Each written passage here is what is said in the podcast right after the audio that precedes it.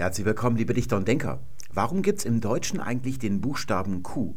Der lungert ja eigentlich nur so rum, jedenfalls tut er nichts, was nicht auch K und W erledigen könnten.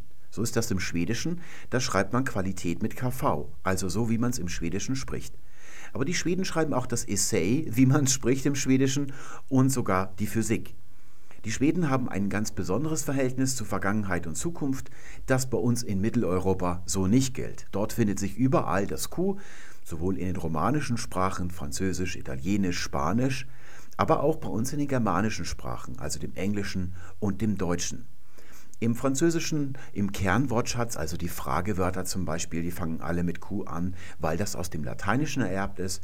Und bei uns im Englischen und im Deutschen, da gibt es auch germanische Erbwörter, wie zum Beispiel im Deutschen die Qual oder auch die Quelle, die mit Q geschrieben werden.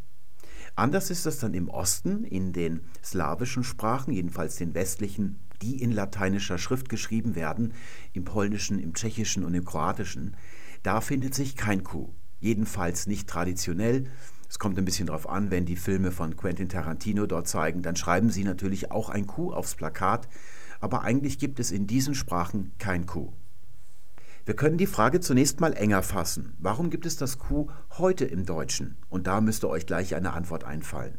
Es gibt das Q heute im Deutschen, weil es das früher schon gegeben hat. Das ist das blinde Kopieren von Formen, also einer der beiden Antriebskräfte der Evolution. Das Q wird verwendet, seit wir die deutsche Sprache in lateinischen Buchstaben schreiben, also seit etwa 1200 Jahren. Und solange dieses Q nicht irgendeinem Vorteil beim Lesen und Schreiben im Wege steht, das wäre die andere Antriebskraft der Evolution, nämlich die natürliche Auslese oder natürliche Selektion, bleibt es als Form erhalten. Da sollte man dann auch prüfen, ob das Q nicht vielleicht sogar einen Vorteil für unser Lesen und Schreiben bringt. Und für wahr, da fällt uns etwas ein, wenn ihr euch erinnert, an die Folge neulich über die Groß- und Kleinschreibung von Klasse. Da habe ich groß und breit geredet über die Geschichte der Rechtschreibung und wie wir so über die Zeiten hinweg gelesen und geschrieben haben im Deutschen. Und da fällt uns der Vorteil ein, dass das Q das Schriftbild des Deutschen diversifiziert. Es führt zu einprägsamen Wortbildern. Die Wörter, die mit Q geschrieben werden, besonders am Anfang, wie Quelle oder Qual, die kann man ganz leicht erkennen beim Lesen. Das ist immer so ein bisschen eine Balancefrage. Die alten Ägypter, wohlgemerkt die ägyptische Hieroglyphenschrift, war von Anfang an eine Buchstabenschrift, also keine Bilderschrift wie das chinesische. Da gibt es ein eigenes Video darüber, wo ich das erkläre. Die hatten für das Grundzeichensystem etwa 100 bis 150 Zeichen, also viel mehr solche Dubletten. Allerdings konnte man sich da nicht die Doublette raussuchen, die einem so ästhetisch oder als Figur am, am besten gefallen hat. Die waren fix festgelegt auf bestimmte Wörter, also so lexikalische Abteilungen. Das kann man machen. Das ist dann durchaus noch ein Vorteil, den man erreicht. Allerdings nur dann, wenn man ganz starr auf seine eigene Sprache fixiert ist und sich nicht für die Außenwelt interessiert. So waren die alten Ägypter. Und das Schreiben obendrein ein Beruf ist, den man erlernt. Nur Schreiber konnten im alten Ägypten lesen und schreiben, die normalen Leute nicht. Das ist auf jeden Fall ein Vorteil, aber der kann sich erst in der Neuzeit ergeben haben, seit wir lesen, indem wir visuell Wortbilder erkennen. Es gibt aber noch einen anderen Vorteil und der wirkt seit langer Zeit. Das Deutsche ist eine Weltsprache. Es ist eine Weltsprache, weil sich die Welt in ihm spiegelt. Das Deutsche ist über Jahrhunderte darauf optimiert worden, jedes Wort, jeden Einfluss von außen sofort verarbeiten und anwenden zu können. Wenn ihr zum Beispiel in Papua-Neuguinea seid oder nehmen wir vielleicht lieber Italien, da fällt uns ein Wort ein wie Cappuccino, das schnappt ihr in Italien auf, dann kommt ihr zurück und wollt es auch mal in einem deutschen Satz verwenden, dann sprecht ihr es einfach so auf, wie ihr glaubt, es gehört zu haben in Italien. Das ist nicht genauso wie Italiener das aussprechen, das merkt ihr selber gar nicht. Ein Italiener, der würde das schon merken. Da verrutscht jeder Laut dieses Wortes ganz leicht zum nächstliegenden Laut im deutschen Lautinventar. Und da ist eben unser Lautinventar so optimiert, dass es das eben kann. Das klingt dann für euch wie das italienische Cappuccino, aber in Wirklichkeit sprecht ihr das Deutsche. Und außerdem könnt ihr sofort einen Plural bilden, nämlich die Cappuccinos. Das ist der korrekte Plural von Cappuccino im Deutschen. Ihr könnt es syntaktisch richtig verwenden und so weiter und so fort. Und wenn ihr euch jetzt nochmal erinnert an die westeuropäischen Sprachen, die ich vorhin aufgezählt habe, die alle ein Q haben, stellen wir fest, dass diese Sprachen alle dasselbe Alphabet haben. Wir sprechen hier von den Grundzeichen.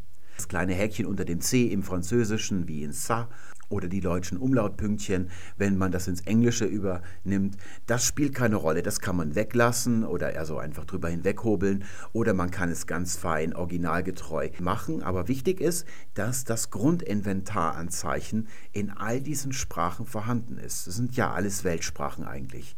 Sie können also Begriffe untereinander austauschen und sie so schreiben wie in der Originalsprache. Das ist also kein Spleen von deutschen Bildungsbürgern, dass wir Cappuccino so schreiben, wie es die Italiener tun.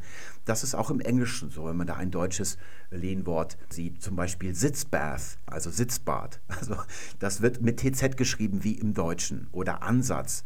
Das benutzt man in der Quantenmechanik oder in der Physik im Englischen. To make an Ansatz, sagt man dort. Das ist so die Vorstufe zu einer Hypothese. Wenn einem etwas einfällt und dann greift man zur Kreide und schreibt was an die Tafel, da benutzen die das zum Beispiel. Das schreibt man auch mit TZ, wie man es eben im Deutschen tut. Und da haben all diese Sprachen dasselbe Grundzeichen Inventar und können jedes Wort schreiben.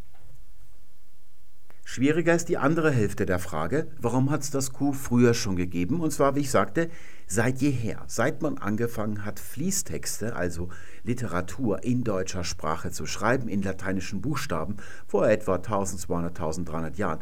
Die Jahrhunderte davor, wo man so Sätzchen in Runen geschrieben hat, die können wir beiseite lassen.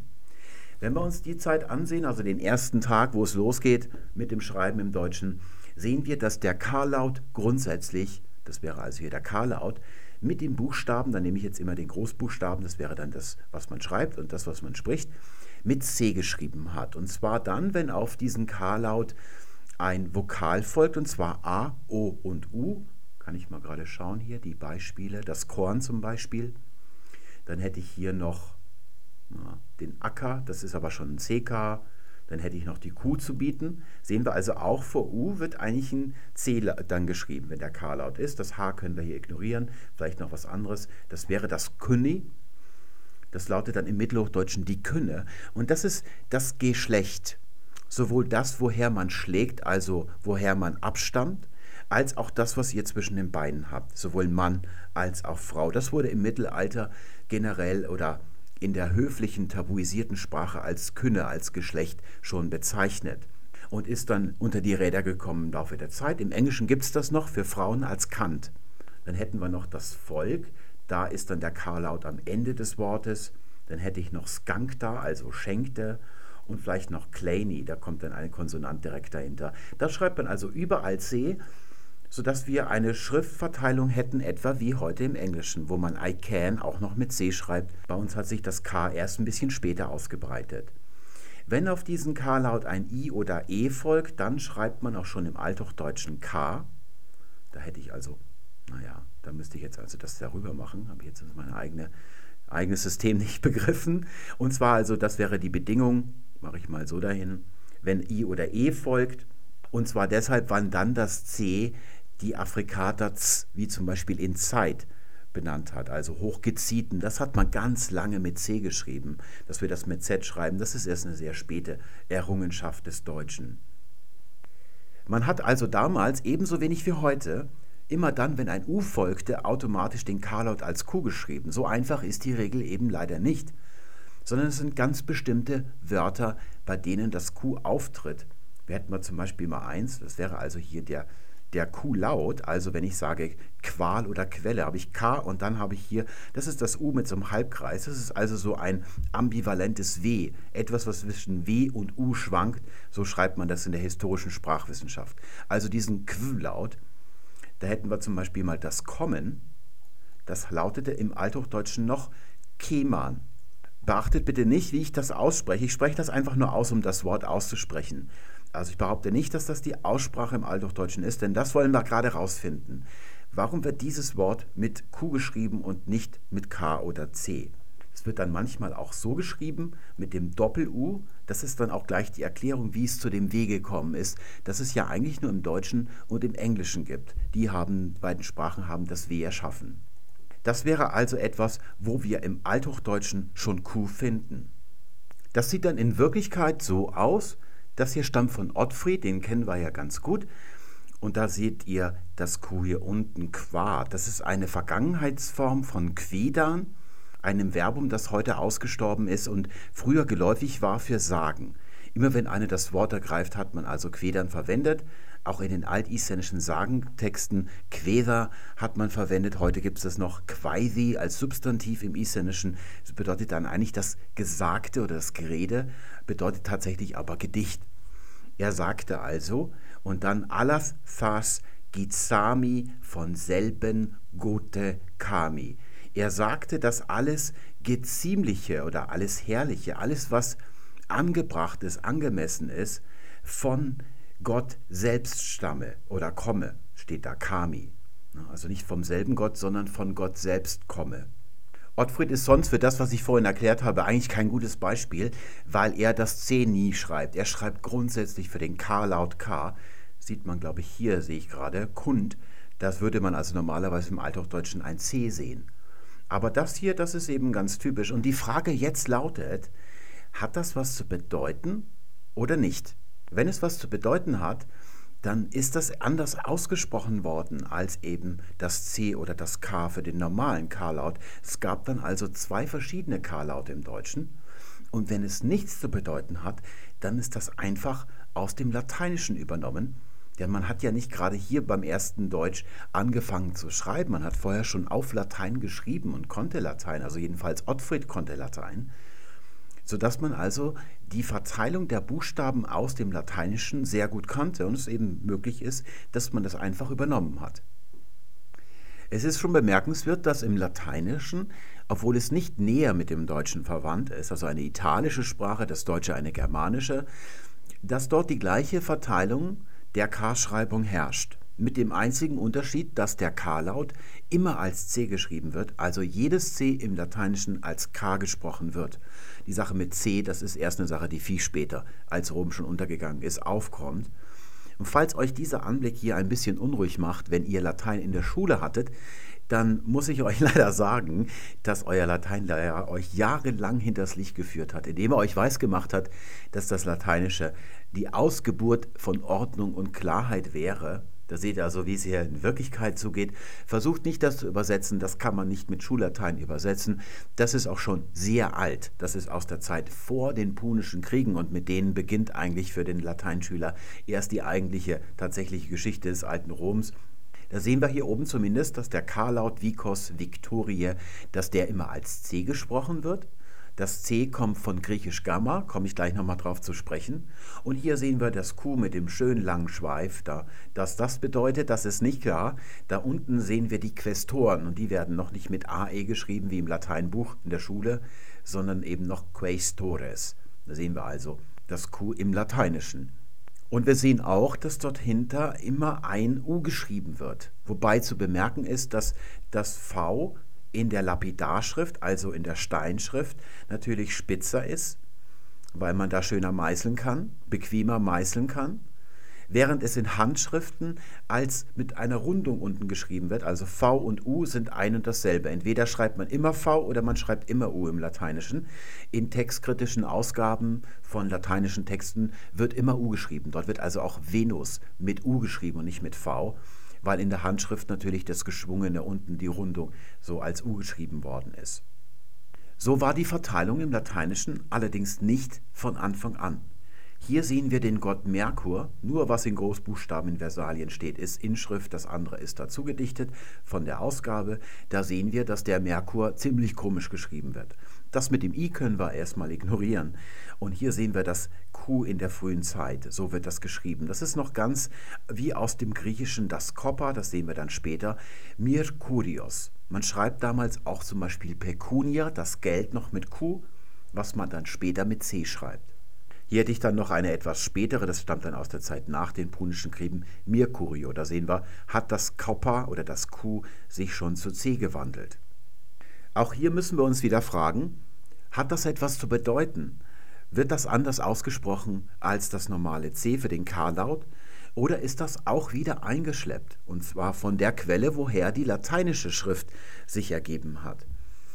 Das bleibt also unklar, sodass wir durch das Lateinische keine Klarheit gewinnen konnten, wie man das Q und das U dahinter im Althochdeutschen ausgesprochen hat und ob das im Lateinischen auch schon so war, also ob da irgendwas übernommen worden ist oder eben nicht. sodass wir jetzt noch ein bisschen weiter in die Vergangenheit reisen müssen. Räumlich sind es nur etwa 40 Kilometer, so nach Nordwesten von Rom aus, in die Stadt Caere oder wie sie auf Etruskisch hieß, Caesra. Denn wir betreten jetzt das Gebiet der Etrusker. Von dort haben die Römer das Alphabet, das wir heute auch noch zum Schreiben benutzen, übernommen. Und zwar etwa so im 7. Jahrhundert ist das gewesen. Und wie wir hier sehen können, war das Q auch schon dabei. Das ist also jetzt etruskisch hier, stammt so etwa aus der Zeit 625 vor Christus, eben aus Caere oder Cer oder Cerveteri heißt das heute auf Italienisch, das Örtchen. Das ist ein Krug, der wurde verschenkt. Und was wir hier als Inschrift finden, ist Dekorumsprache. Bei der Dekorumsprache ist es so, dass der Schriftträger interagiert. Meist ist er ein Satzglied des Satzes. Das ist auch hier der Fall. Mi, das ist also der Krug, sein lyrisches Ich. Der spricht selber. Mi bedeutet also ich. Das klingt ja so ein bisschen wie Englisch mi oder auch Lateinisch me. Und das gibt euch vielleicht einen kleinen Eindruck, warum es sehr lange gedauert hat, bis man sich sicher war, dass Etruskisch keine indogermanische Sprache ist. Das ist ja beachtlich, wenn ihr mal bedenkt, wie wir normalerweise in diesem Podcast, wenn wir Etymologie treiben, herausfinden, ob etwas etymologisch verwandt ist oder nicht, nämlich durch Lautgleichungen. Zum Beispiel, wo im Englischen ein Wort mit P beginnt, beginnt sein Verwandter im Deutschen mit PF, also zum Beispiel Pan und Pfanne, Pool und Deutsch Pfuhl, im Englischen Pad wie an den Fingerspitzen oder das iPad und im Deutschen Pfote.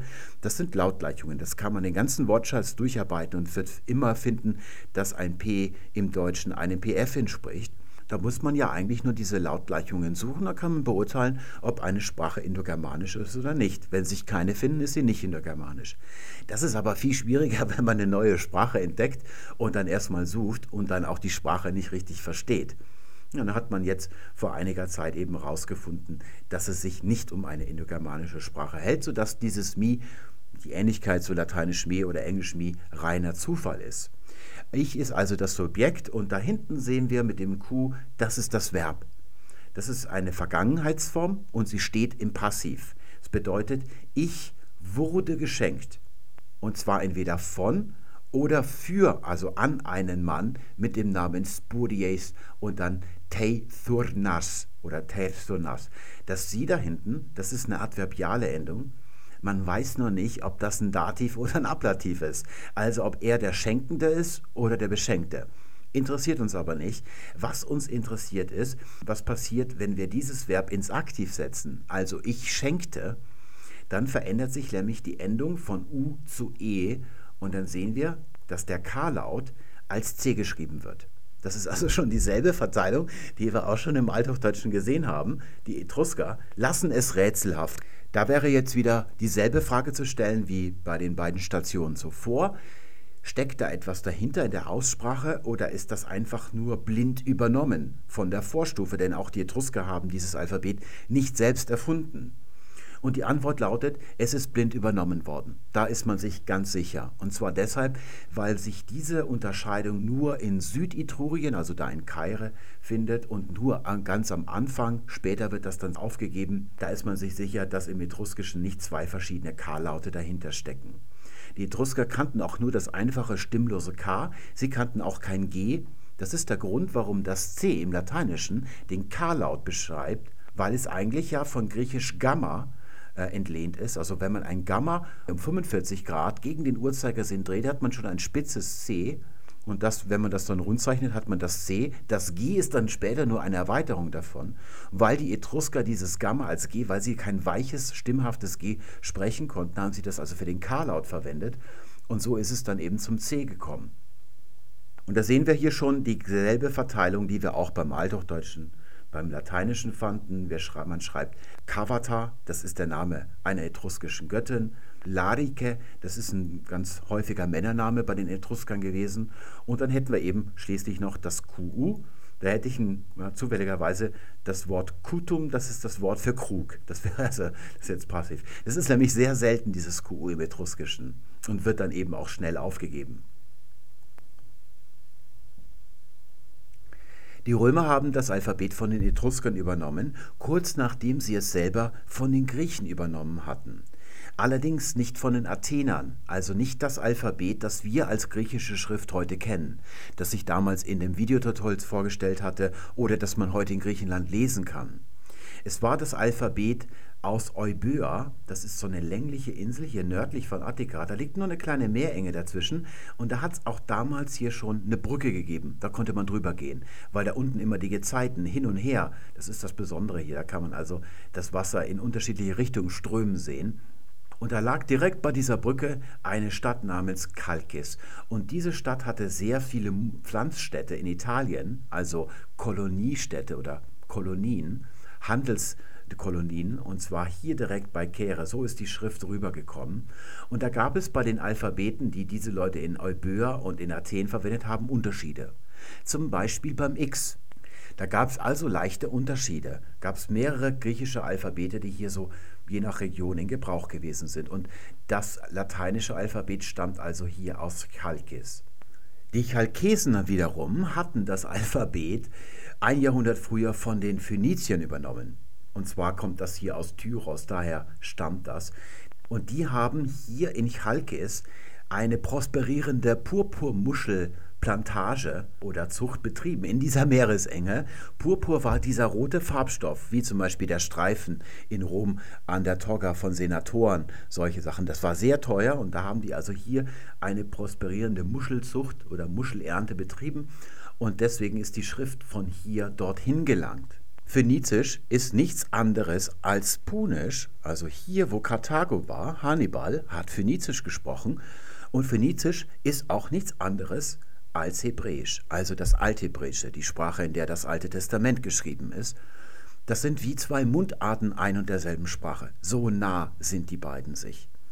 Und wir wissen, Hebräisch ist keine indogermanische Sprache, das ist eine semitische Sprache.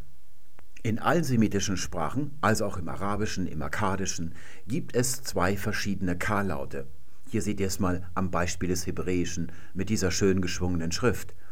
Da haben wir auf der linken Seite das normale K, das Kaf, und auf der rechten Seite, da haben wir Kof.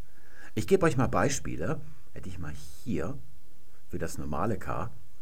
Kit mutenu, also Kit mutenu. Das bedeutet nach unserem Gleichnis.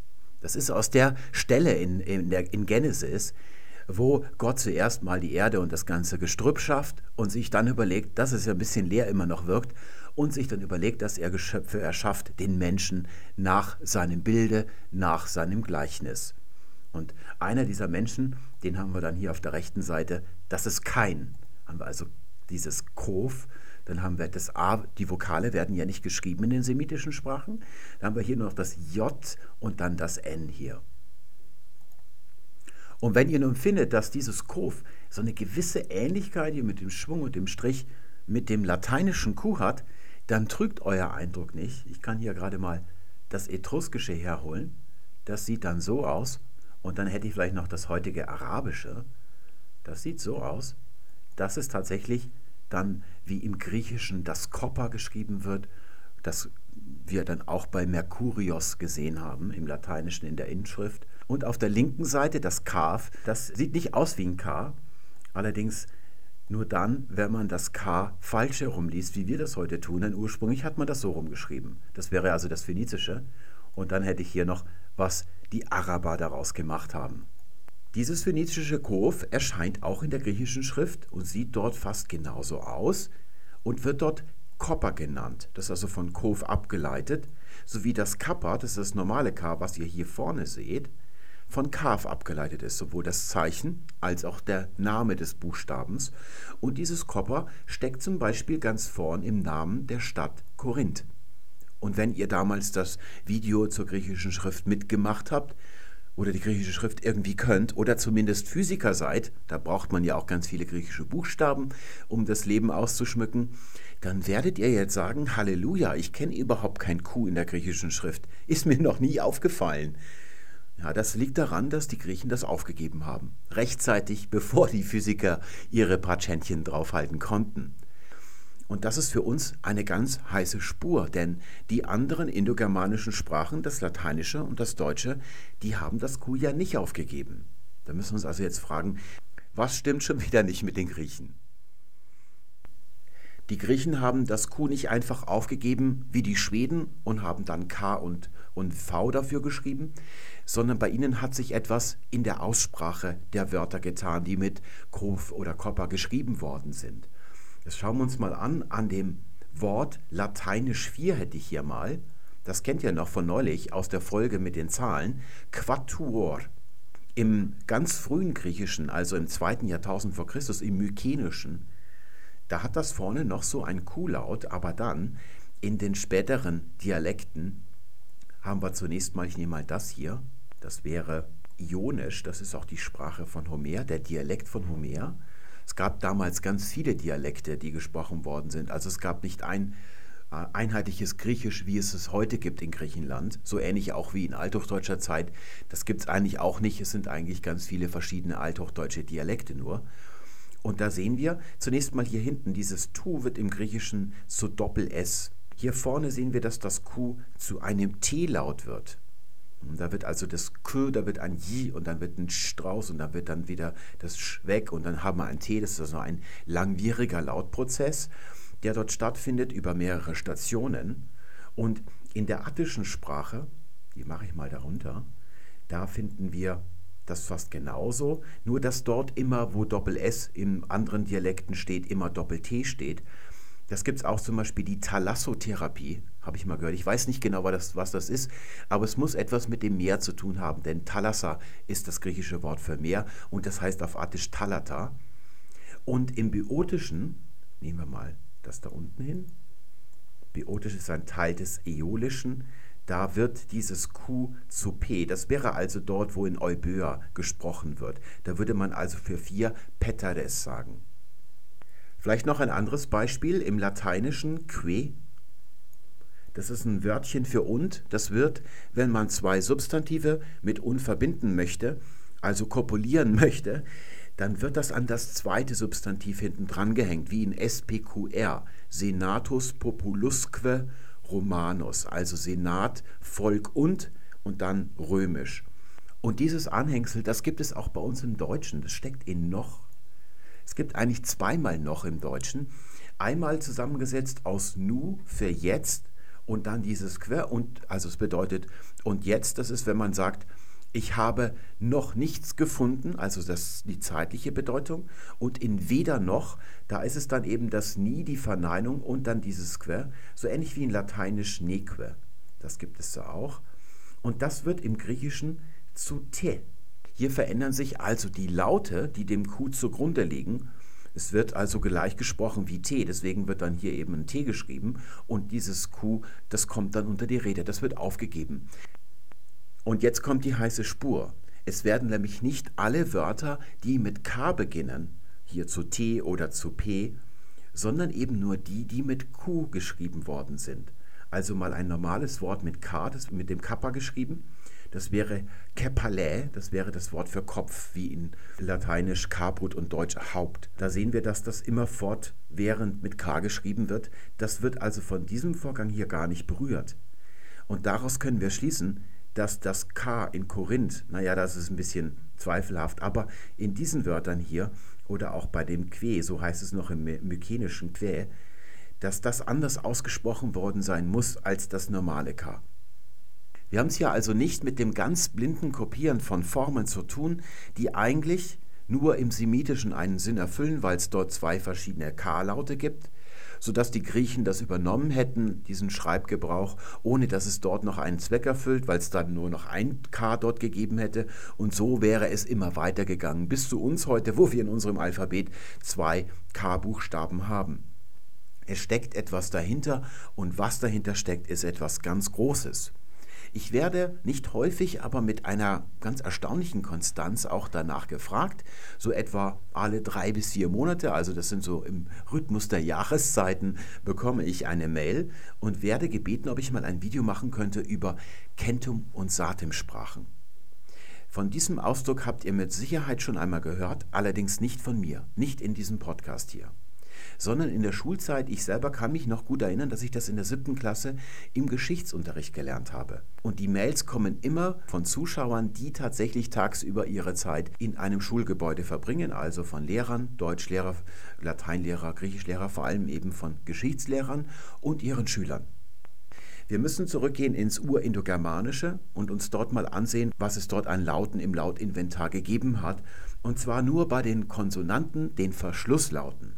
Und das ist eine ziemlich systematische und recht einfache Sache.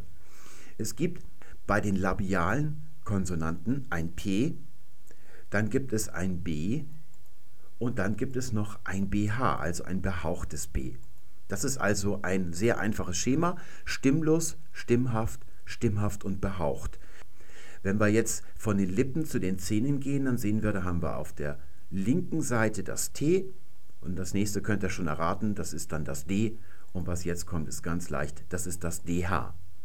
Jetzt gehen wir noch ein bisschen weiter, also hinter die Zahnreihe oder die Alveolen, der Zahndamm.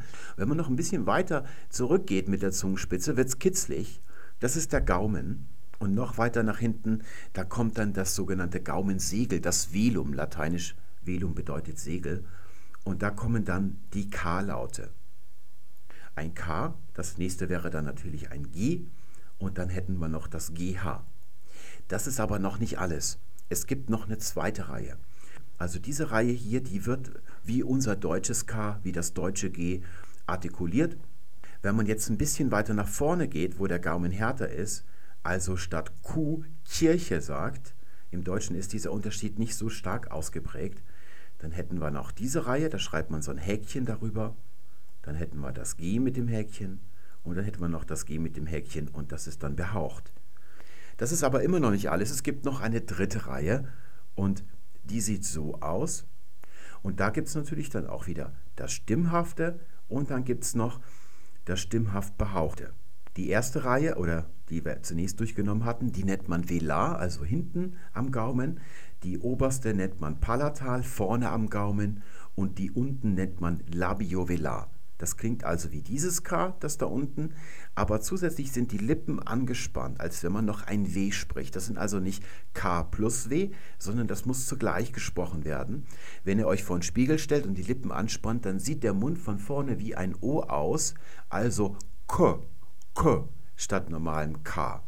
Das nennt man also labiovelar.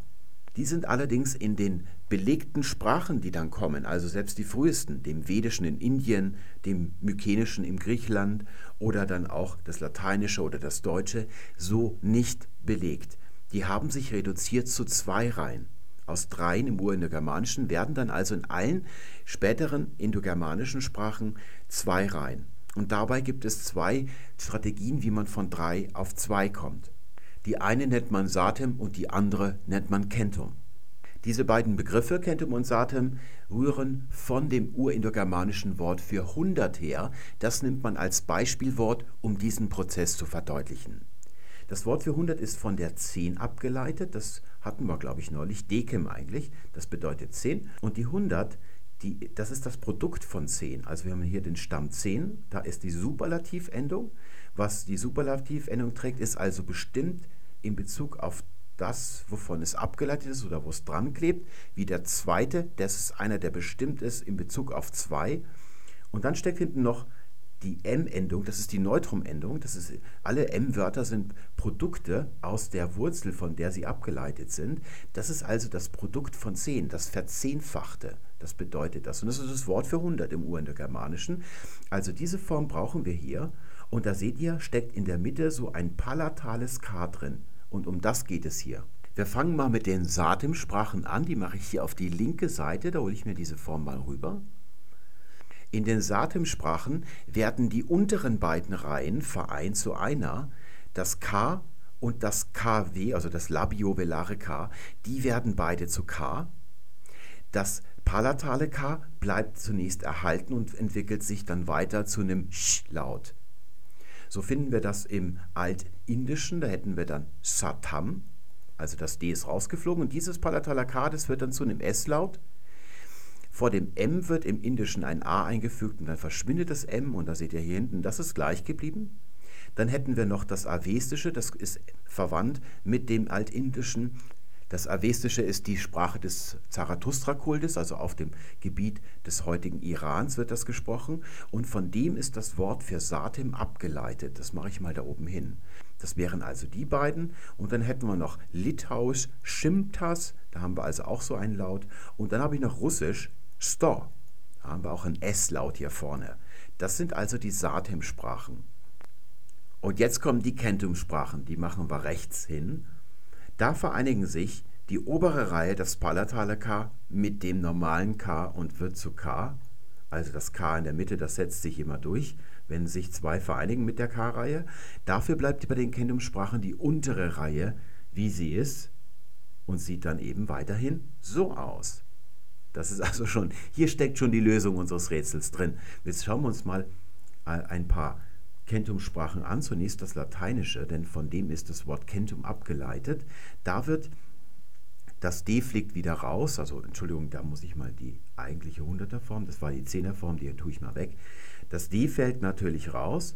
Das K, das ist dieses hier, das wird zu K und es wird eben im Lateinischen C geschrieben. Das M wird zu N, weil das T folgt. Und im Lateinischen wird dann, wenn das M im Kern der Silbe steht oder das N, ein E eingefügt. Und da hinten sehen wir dann die normale Fortführung der Endung.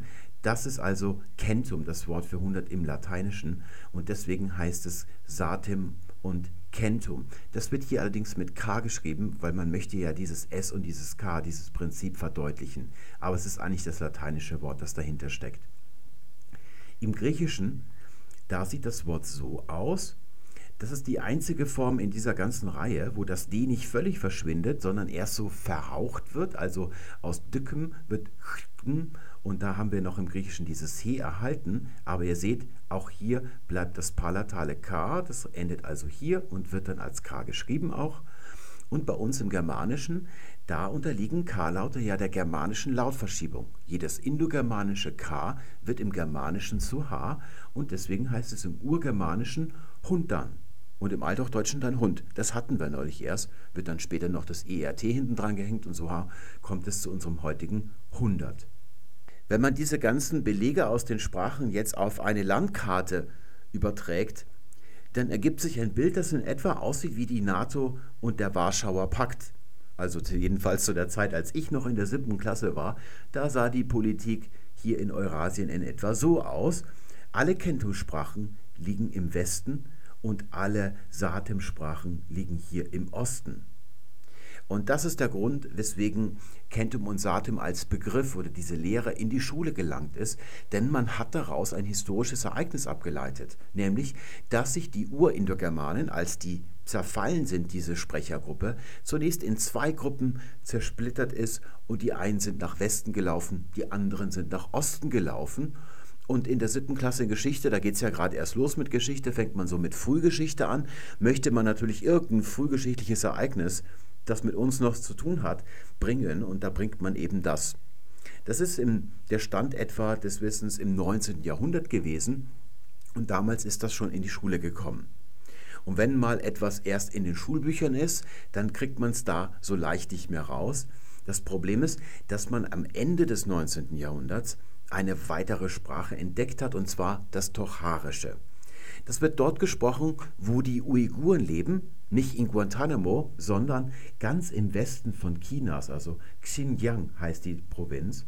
Das Tocharische, ihr wisst ja, wie das Leben so spielt, ist eine Kendo-Sprache und damit ist diese komplette Theorie oder das, was man davon abgeleitet hat, zusammengebrochen. Das hat die Schule nicht mehr mitbekommen. Deswegen solltet ihr als Lehrer das ganz restlos aus dem Unterricht rausstreichen.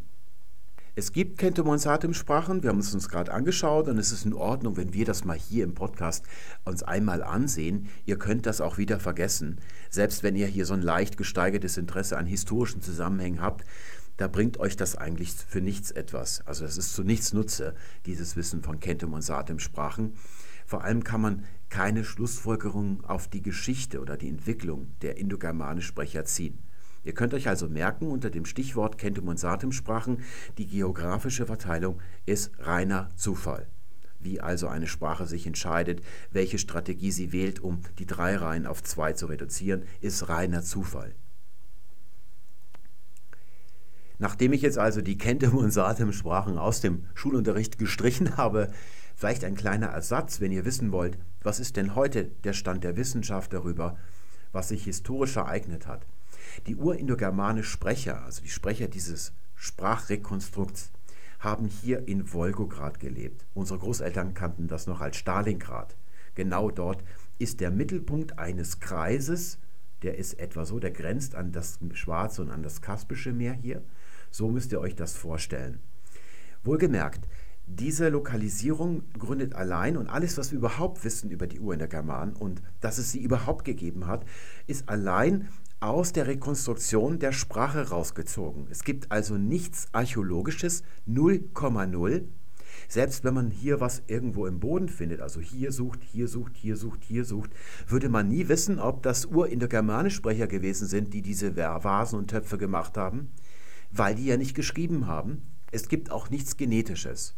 Das ist also eine Schlussfolgerung aus der Rekonstruktion der Sprache und dieser Kreis hier ist das einzige oder die einzige Stelle, die mit nichts in Konflikt steht, was wir sicher wissen aus der Rekonstruktion der Sprache. Wir wissen zum Beispiel, dass es im Ururalischen, daher kommt zum Beispiel das Finnische, ur ganz alte Relikte von Indogermanisch gab, woraus wir schlussfolgern, dass es eine räumliche Nachbarschaft gegeben hat und die haben eben hier oben gelebt. Deswegen nimmt man das an. Es gibt noch viel mehr solcher Anhaltspunkte. Was nicht in Frage kommt, ist Anatolien. Das war dieser Quatsch, der in Science veröffentlicht worden ist. Da werden wir gleich sehen, warum das nicht möglich ist. Die haben also hier gelebt und diese Sprecherpopulation ist letztlich spätestens vor 5000 Jahren, also heute vor 5000 Jahren oder 3000 vor Christus, auseinandergebrochen. Das ist eine relative Chronologie, weil man dem Indogermanischen ein bisschen Zeit geben muss, um sich dann zu dem Zustand zu entwickeln, den wir vorfinden in den ersten altindogermanisch belegten Sprachen. Wie dieses Urindogermanisch in die 13 Zweige zerfallen ist, die wir abzählen können, also Germanisch, Keltisch, Italisch und dann geht es immer so weiter, kommt man insgesamt auf 13, zerfallen ist, das ist Gegenstand der Diskussion. Darüber wird also noch eifrig gestritten oder diskutiert. Das ist eine sehr komplizierte Sache und die werden wir nie hier durchnehmen in diesem Podcast. Man muss jahrelang Erfahrung haben in indogermanischer Sprachwissenschaft, um da mitmachen zu können. Sonst bringt das eigentlich gar nichts. Das Problem ist, dass die Indizien, die wir haben, widersprüchlich sind. Das ist eben eine sehr verworrene und komplizierte Sache. Es gibt aber ein Ereignis, von dem wir recht sicher wissen oder mit Gewissheit wissen. Und das kann ich euch mal kurz erklären. Noch vor diesem Zerfall, vor 5000 Jahren, spätestens 5000 Jahren, also sagen wir mal vor 5500 Jahren vielleicht, vielleicht auch vor 6000 Jahren, haben sich ein paar Freaks von denen auf den Weg gemacht und sind Richtung Süden gelaufen. Die anderen sind hier geblieben. Und von diesen anderen kommt das Deutsche, das Lateinische, das Griechische, also alle indogermanischen Sprachen her, bis auf einen Unterzweig. Und das sind die, die hier nach Süden aufgebrochen sind. Die laufen dann also zwischen den beiden Meeren hier nach Süden und bleiben dann erstmal stehen ganz im Osten von Anatolien. In Anatolien hat es damals schon seit Jahrtausenden den Ackerbau gegeben. Einer der ersten Regionen, in der sich der Ackerbau ausgebreitet hat. Zu dieser Zeit war er auch schon längst in Deutschland sodass wir annehmen dürfen, dass die als Bauern hier ihr Leben gefristet haben, und zwar ein ganzes Jahrtausend lang. Da ist erstmal nichts passiert. Und jetzt nähern wir uns dem Jahr 2000 vor Christus oder heute vor 4000 Jahren.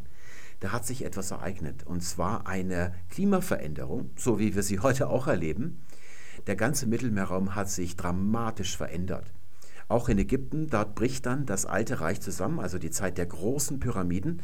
Ägypten verwandelt sich zu dem, was es heute ist, nämlich gnadenlose Wüste. Und das war in der Zeit davor, vor, vor 4000 Jahren, noch anders. Da gab es wesentliche Feuchtgebiete in denen die Ägypter Siedlungen gehabt haben, die sie dann aufgeben mussten. Der ganze Staat ist zusammengebrochen. Es kommt die erste Zwischenzeit. Das ist eine Zeit, an die man sich später erinnern wird, so wie wir uns an den Zweiten Weltkrieg erinnern. Also alles im Chaos. Die Leute sind auf der Flucht. Leute werden umgebracht. Es gibt kein Recht mehr. Es gibt nichts mehr zu essen. Und das findet auch in Anatolien statt.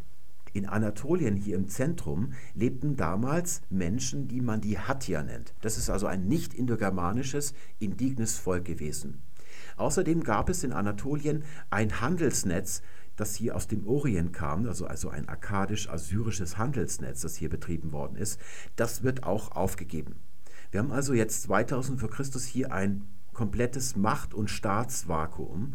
Und jetzt entschließen sich diese Ausbrecher Indogermanen, also die Indogermanen, also die Neuanatolier mit indogermanischem Immigrationshintergrund, die machen sich jetzt auf den Weg und nähern sich. Sie nehmen also zunächst die Stadt Kanis oder auch Nesa genannt ein und später dann auch die Hauptstadt der Hatja, Hattusha. Von diesen Ereignissen hatte man bis vor etwa etwas mehr als 100 Jahren, also etwa zeitgleich mit der Entdeckung des Tocharischen, keinen Schimmer.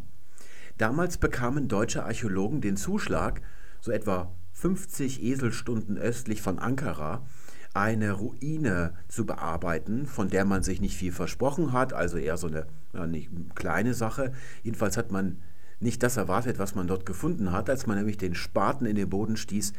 Da stieß man auf Ostraka, auf Tonscherben. Auf viele Tonscherben, sehr viele. So viele, dass man heute noch nicht mit dem Ausgraben fertig ist. Diese Ostraka waren meistens mit Keilschrift beschrieben, die konnte man damals schon lesen. Und nicht nur sumerisch, sondern auch die Sprachen, die sich danach der Keilschrift bedient hatten, die konnte man auch alle lesen. Und so machte man sich eifrig ans Werk, die neuen Funde zu übersetzen und zu lesen. Und kam sehr bald auch zu einem Ergebnis, nämlich, dass man kein Wort verstand von dem, was da geschrieben war. Da hatte man sich also eine neue Sprache eingehandelt und man machte sich ans Werk, das zu entziffern und kam nicht weiter, weil man mit allem rechnete, nur nicht mit Indogermanisch. Das passte nicht zum Ort und es passte auch nicht zu der Zeit.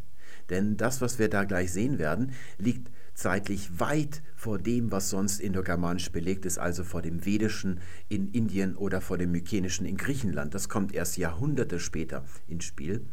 Bis dann ein Mann namens Friedrich Rosny einen sonderbaren Gleichklang mit dem Plattdeutschen fand, also da war es Wasser, war es Vata oder dann auch Essen, Etziteni, das war dann so ein Satz, den er ausbaldowert hatte durch so eine komische Assoziation, die eigentlich nicht ernst gemeint war am Anfang, als so eine Anweisung an Priester. Da heißt es, gehorchet dem Willen der Götter, dann werdet ihr Wasser trinken, Brot aber werdet ihr essen. Und dann hat er das übersetzt und dann wusste er, es handelt sich um eine indogermanische Sprache. Was man dort nämlich entdeckt hatte, war das Zentralarchiv des Großreichs Hatti. Was diese Indogermanen jetzt hier machen nach der Eroberung von Nesa und von Hattusha, sie gründen ein Großreich. Jedenfalls die, die hier nach Zentralanatolien gelaufen sind. Das hier vom Schwarzen Meer, wenn man hier so diesen Flussverlauf folgt, das ist der sogenannte Rote Fluss, heißt er auf Türkisch.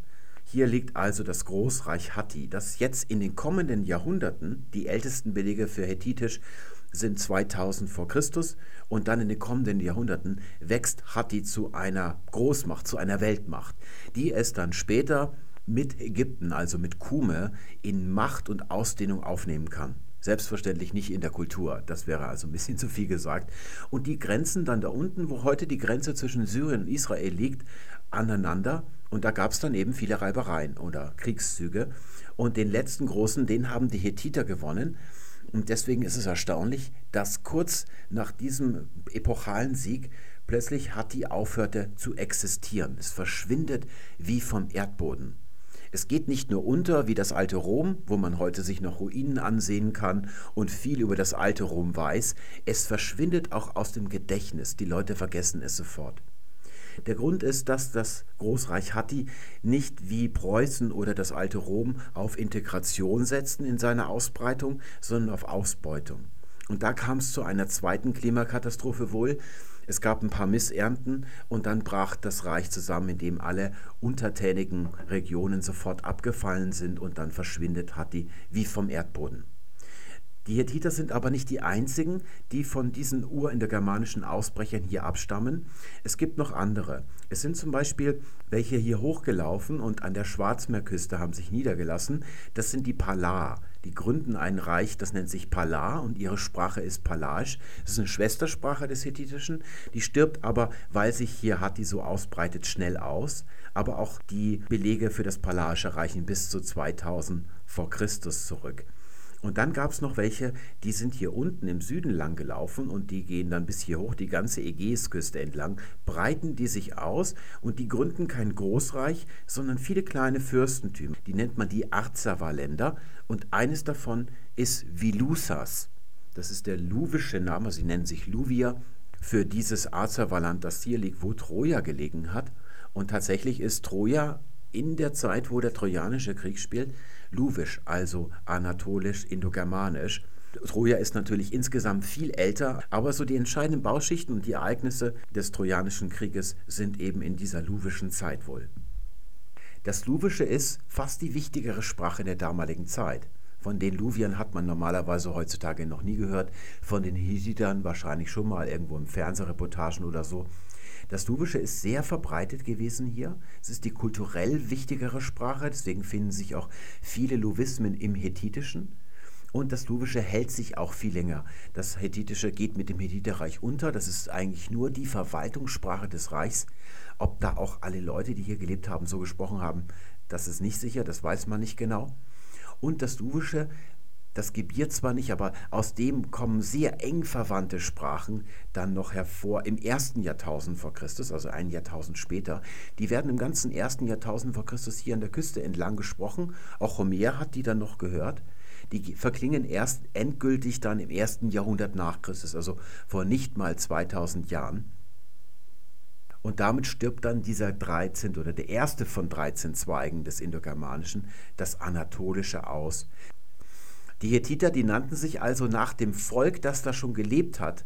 Da muss man also aufpassen, dass man das nicht durcheinander bringt. Die haben ihr Reich Hatti genannt, nach dieser Stadt Hattusha. Ihre Sprache haben sie nicht hethitisch genannt, sondern Nesili, also auf nesanische Art und Weise sprechend heißt das. Die Luvi haben ihre Sprache Luvili genannt. Wenn wir jetzt nochmal zu unserem Kentum- und Satim-Vergleich zurückkehren, da können wir jetzt noch das Tocharische nachtragen, das gehört also auch hier rüber. Das Hethitische können wir da nicht eintragen, denn die Hethiter haben in der Keilschrift geschrieben, die vorher von diesem orientalisch, also dem assyrischen Handelsnetz übrig gebliebenen Schreiber haben denen das Schreiben beigebracht, in Keilschrift. Und sie haben Zahlen nur mit Zahlzeichen geschrieben. Wir wissen also erstaunlich wenig über die Zahlwörter im Hethitischen. Deswegen können wir sie nicht eintragen. Aber wir wissen, dass das Hethitische, alle anatolischen Sprachen, sind auch Kentumsprachen. Die müssen auch auf die rechte Seite herüber. Da wäre zum Beispiel dann als Ersatz das Fragewort für wer. Im Lateinischen wird daraus quiz, bei uns im Deutschen wird wer daraus. Das wird auch im Hethitischen zu quiz. Und dieses KW, das schreibt man mit einem anderen Zeichen als das normale K. Da gibt es also auch ein Q, obwohl das gar nicht in der Schriftgeschichtslinie steht vom Phönizischen her, das ist ja früher.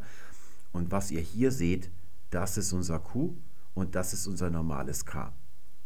Die meisten Wörter, die wir heute im Deutschen haben, die mit Q geschrieben werden, gerade vorne am Anfang, sind aus dem Lateinischen entlehnt. Es gibt im Lateinischen recht viele Wörter, die mit Q beginnen, im Deutschen dagegen wenig. Und damit hat es folgende Bewandtnis. Das Q schöpft im Lateinischen aus diesem Laut hier, das ist also dieser, das wird also direkt im Lateinischen dann zu QU. Da hätten wir also das germanische Wort für wer und das wird im Lateinischen zu Quiz. Im Griechischen wird es zu tis, da wird also wieder das KW zu T. Und wenn wir jetzt zum Germanischen kommen, da wird dieser K-Laut ja zu H. Hätten wir also im Gotischen Chwas und das wird sogar eigentlich nicht so geschrieben wie hier, sondern das H wird in einer Legatur mit dem V geschrieben. Es ist eine eigene Legatur, ein eigenes Zeichen. Im Althochdeutschen wird es zu wer, das sind also nur unterschiedliche Ablautstufen hier. Da haben wir also noch das H vorne dran, aber dann entwickelt sich das zum Deutschen zu wer. Da fällt also das H einfach weg. Das ist keine günstige Lautkombination über die Dauer. Die muss irgendwie behoben werden. Im Isländischen, da wird das zwar noch so geschrieben, aber da wird das H dann verstärkt. Das kann man auch machen. Das ist eine andere Lösung. Da heißt es dann quer. Im Englischen, da ist das ein bisschen, die haben das umgedreht. Das ist also eine Vertauschung von W und H. Eigentlich gehört das H da vorne hin. Das ist also der Grund, warum wir im Deutschen weniger Erbwörter mit Q haben, weil die Lautentwicklung hier dazu führt, dass das H das zu H wird und das verklingt dann auch noch, sodass das alles hier so verschwindet. Dafür wird dann das G, die stimmhafte Variante davon, G, also G, müsste man es eigentlich aussprechen, das wird in der germanischen Lautverschiebung dann zu KW. Da können wir mal das Wort für Frau nehmen im Urindogermanischen, Quen. Und das wird dann im Gotischen zu Kens, es wird auch mit Q geschrieben. Eine andere Bildung wäre, die wäre hier noch näher dran, wäre Kino. Im Englischen haben wir die Queen, das bedeutet einfach nur Frau ursprünglich. Im Schwedischen Quinner, naja, da sehen, wissen wir schon, wie die Schweden da vorgehen. Und im Althochdeutschen hieß das auch noch Quena, sodass aus diesen hier die Q-Wörter im Deutschen, die Erbwörter, resultieren. Es gab aber im Urindogermanischen weniger Wörter, die mit dem Stimmhaften angefangen haben, als mit dem. Deswegen haben wir da weniger. Man zum Beispiel noch eine Wurzeluhr in der Germanisch, Gelch, und die wird dann im Germanischen zu Quela, wird also germanische Lautverschiebung. Und das lang, das ist eigentlich ein langes E, das wird dann im Althochdeutschen zu Quala und da haben wir dann die Qual. Das bedeutet eigentlich stechen hier. Im Griechischen wird daraus Ballo, ich werfe, sowie in Ballistik, wenn man also die Flugbahn von Geschossen berechnet, das nennt man Ballistik. Eigentlich wurde früher nur der Speer geworfen, deswegen kann man das also auch als Stechen hier, Stechen quälen. Deswegen ist die Qual daraus geworden. Jetzt wissen wir, woher die ganzen Q-Wörter, die wir heute im Deutschen haben, kommen. Entweder übers Germanische, über GW oder aus dem Lateinischen entlehnt wie in Qualität. Aber die eigentliche Frage, die, die, das eigentliche Mysterium, warum hat Ottfried die Qual mit QU geschrieben und nicht mit KW, das müssen wir noch beantworten. Da kann man natürlich nicht ausschließen, dass er sich vom lateinischen Schriftgebrauch hat beeinflussen lassen. Das kann man sogar bejahen, weil er sonst gar nicht auf QU unbedingt gekommen wäre. Auf der anderen Seite wissen wir über Ottfried, dass er intensiv darüber nachgedacht hat, wie man am besten die deutsche Sprache mit lateinischen Buchstaben darstellt. Das war eine sehr schwierige und langwierige Überlegung damals. Das ist nicht wie heute, wo alles schon fix und fertig ist, wo andere sich den Kopf schon für einen zerbrochen haben. Der musste als allererster diese Fragen beantworten und er hat darüber sogar mit anderen schriftlich korrespondiert. Wenn er also QU schreibt, dann hat er einen Grund gehabt. Und dieser Grund liegt gar nicht beim Q, sondern beim normalen U, alias V und dann der Verdopplung daraus, da hat sich dann das W daraus entwickelt. Das ist es nämlich, was nicht so ausgesprochen worden ist wie heute. Wir sagen heute zu diesen Lauten, also wie in Villa, nehmen wir nochmal dieses Beispiel, W, also labiodentaler Reibelaut ist das. Und der hat früher nicht so geklungen. Das Q hat schon sehr ähnlich geklungen wie heute, weil es eben aus dem urindogermanischen K oder dem stimmhaften G sich entwickelt hat.